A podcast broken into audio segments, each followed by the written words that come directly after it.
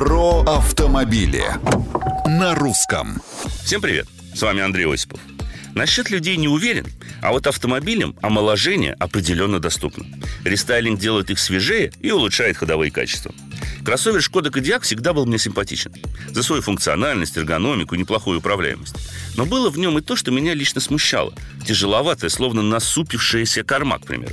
Над задней оптикой будто нависали опухшие веки.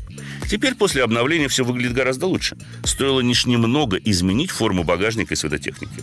Появились матричные фары, улучшилась аэродинамика, а внутри заметно подросло качество отделочных материалов. Декор стал более стильным. Понятно, что обновили всю электронную начинку, убрав постоянное включение с каждым запуском двигателя навязчивых сервисов, вроде удержания в полосе движения.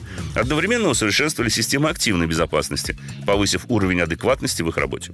Моторы все те же, и, к примеру, полноприводные модификации с двухлитровым бензиновым двигателем производят приятное впечатление удачным сочетанием динамики и экономичности. Реальный расход топлива в городе не превышает 12 литров на сотню. Тормоза есть, коробка не дергается. Если уж по гамбургскому счету, то я бы добавил скорости при подключении задних колес. В остальном к обновленному Кодиаку никаких претензий.